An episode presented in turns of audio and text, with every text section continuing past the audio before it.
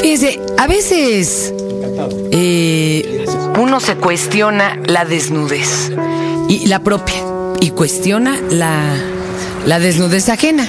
Es común que en los que habitamos aquí en la Ciudad de México, pues eh, veamos a los integrantes de los 100 pueblos y andan ahí, ahora sí que con las miserias al aire, campaneándose las medallas. Ah, son de los 400 pueblos, con razón son tantos, maestro.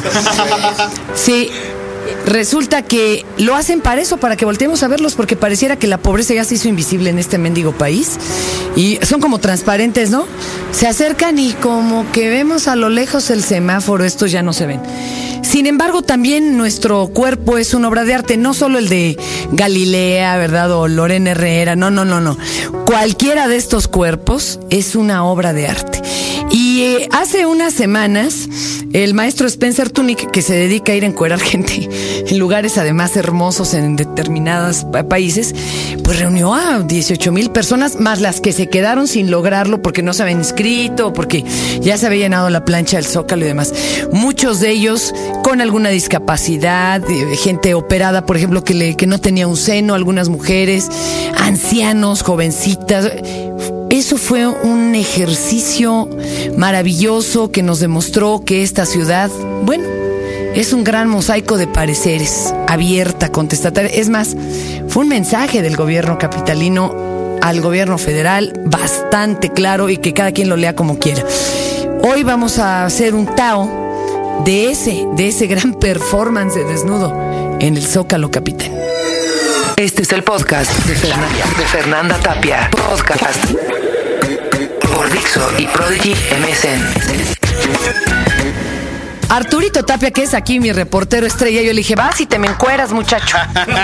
Porque yo me voy a tener que encuerar con todo y bebé, que hubiera estado a toda madre, ¿no? Una madre con un hijo ahí encuerados. Igual por el frío, quién sabe. Estaba de la chingada, porque a mí no me digan, yo veía las fotos del periódico, mi querido Arturo, hasta la piel de gallina se No, les ve. sí, sí, sí, no. Cuéntanos todo el proceso y tus sentimientos y todo lo que se te pasó por la cabeza en ese instante. Pues primero, eh, digo, sí, sí fue una experiencia bien rica. eh, tiene muchas lecturas. Según la escala de valores con la que la analices, pues Pero puedes. tú ya ni tienes, güey. Así, pero veme, veme, vémelos contando, a ver.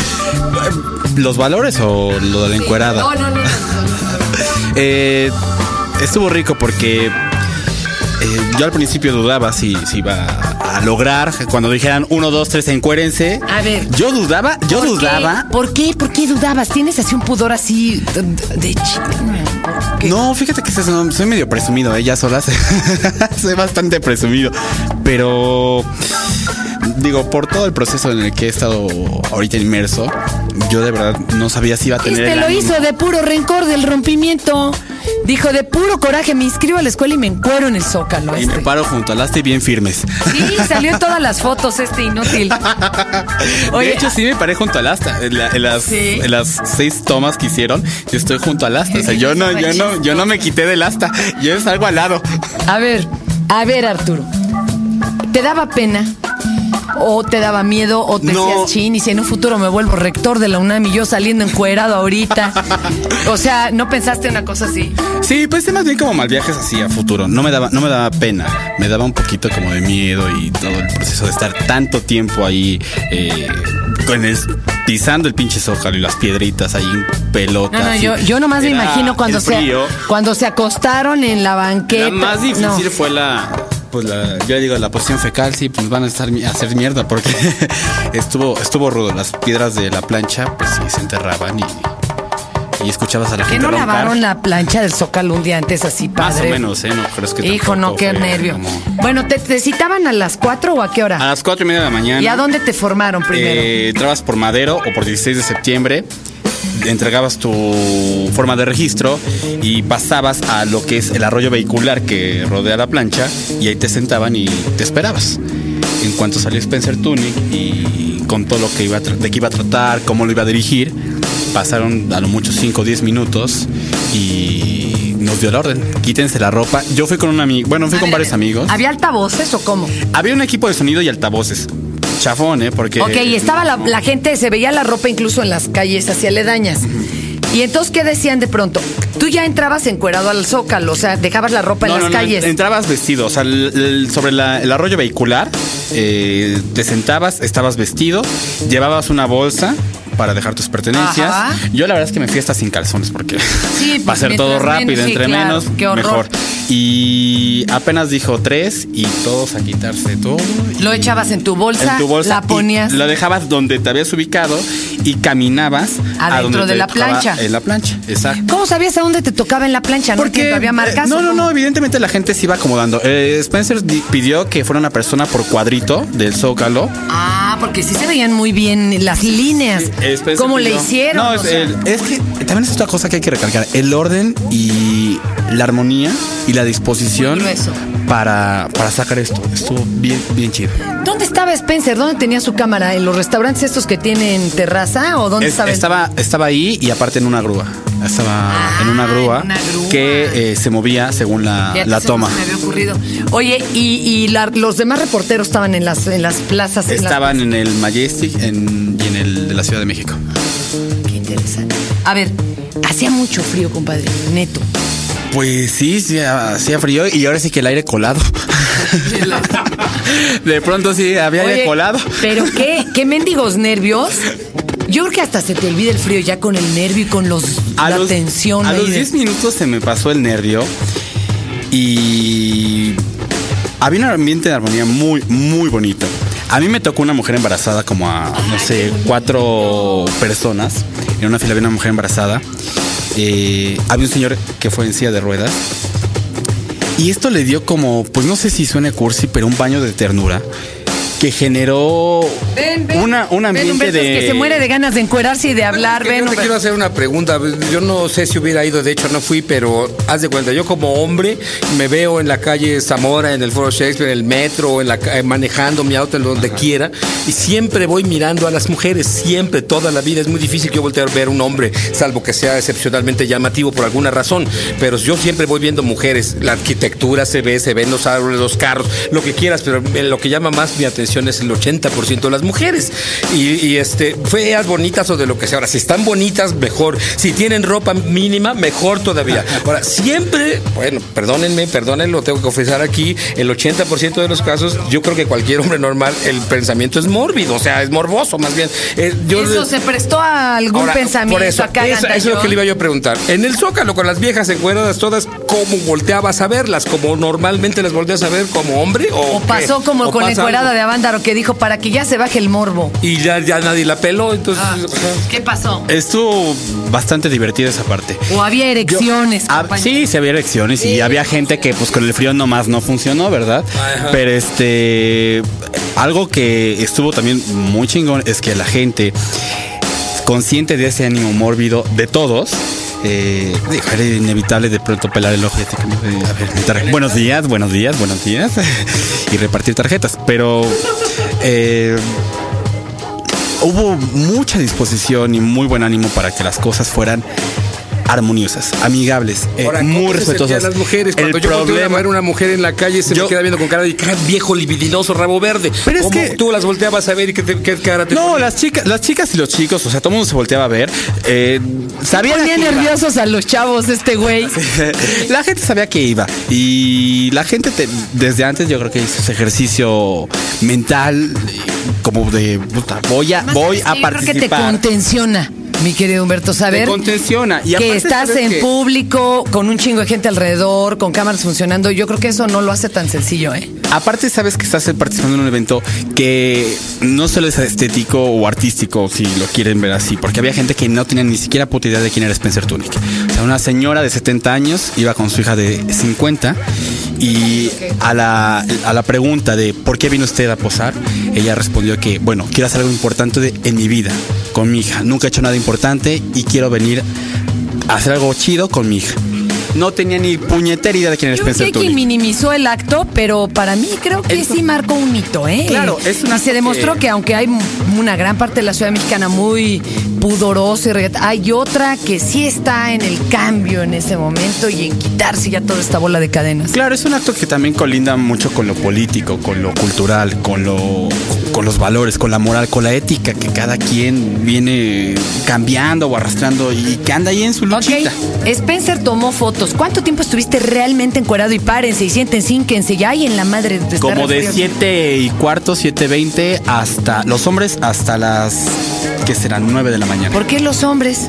Porque al final hubo una toma donde eh, únicamente retrató a las mujeres.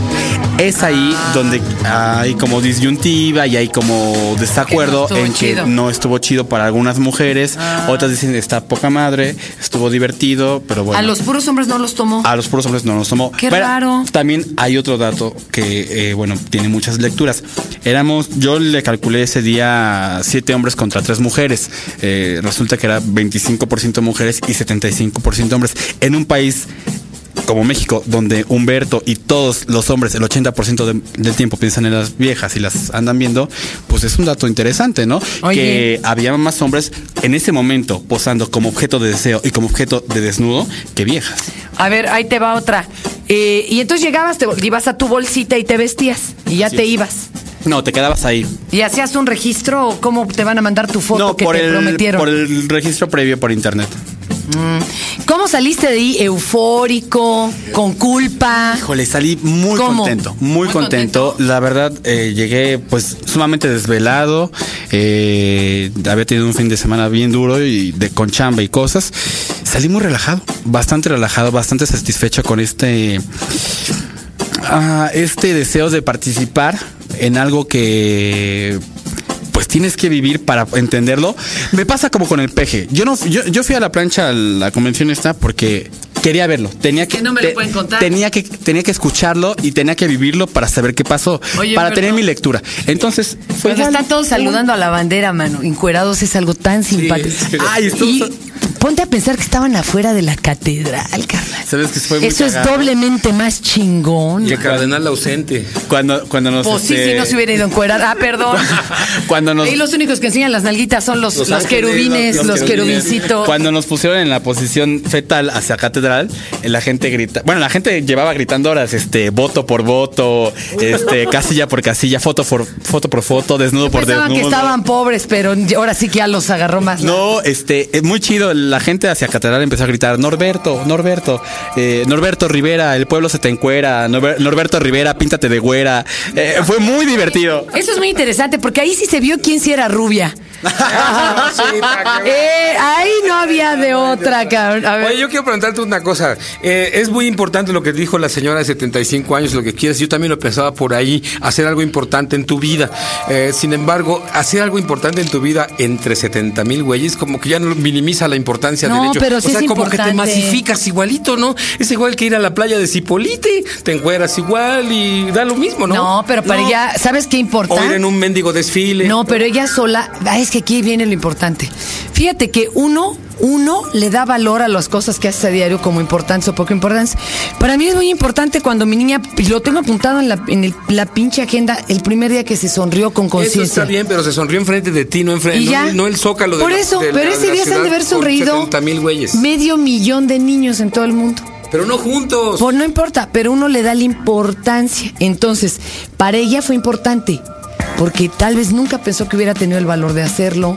No sé si me explico. Sí, sí, sí. Tal vez no, no al nivel libro escolar o de historia, se inscribe, que la señora fulana de tal. Nadie no, se va a acordar de su nombre. No, Claro, no, eso fue importante para ella. Ella lo sitúa en su escala de cosas verdaderamente de rompimiento de antes y después. Para ella fue muy Para ti fue importante. importante, Sí, ¿sabes qué pasa? Que como decía Ramírez Heredia, que el buen escritor escribe de lo que no sabe.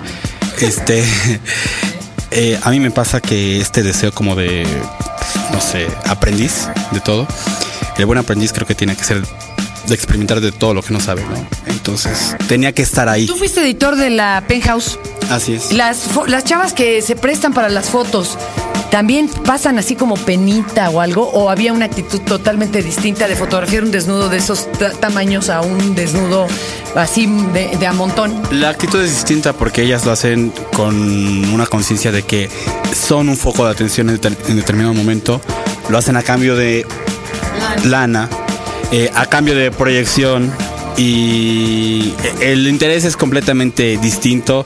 Eh, no, no, es, no, es no es que sea más o menos legítimo, es completamente distinto. Ellas tienen un interés eh, muy, muy narcisista, si lo quieres ver, muy personal, bastante, bastante vanidoso. Aquí la verdad era sumarse a eso. Bueno, en, mi caso era sumarme a algo que no conocía, que quizá no vuelva a experimentar. Y vaya, soy aprendiz de todo. Bueno, así me quiero ver, quiero ver que la vida se va en eso y Qué chido. quería sumarme a ello. Pues gracias por compartirlo, mi querido No, ¿de Arturo. La verdad es que ahora yo te reto a otra. Ojalá que pronto ya abran estos espacios del podcast, tanto para Humberto aquí como para Arturo, porque eh, entre 18 mil agarras valor y te encueras. Lo que está cabrón es encuerar el alma, aunque te sientas solo en una cabina. Eso cuestiona, eso duele. ¿Sabes ¿Y ustedes? Que hay algo que Sabater dijo, ahora que pude escucharlo, y bueno, también citándote a ti, la duda mata. Pero Sabater decía, la duda es una puerta que si uno abre, eh, te lleva a refinar el conocimiento. Y eso está chido. Cuestiónense. Este fue el podcast de Fernanda, de Fernanda Tapia. Podcast por Dixo y Prodigy MSN.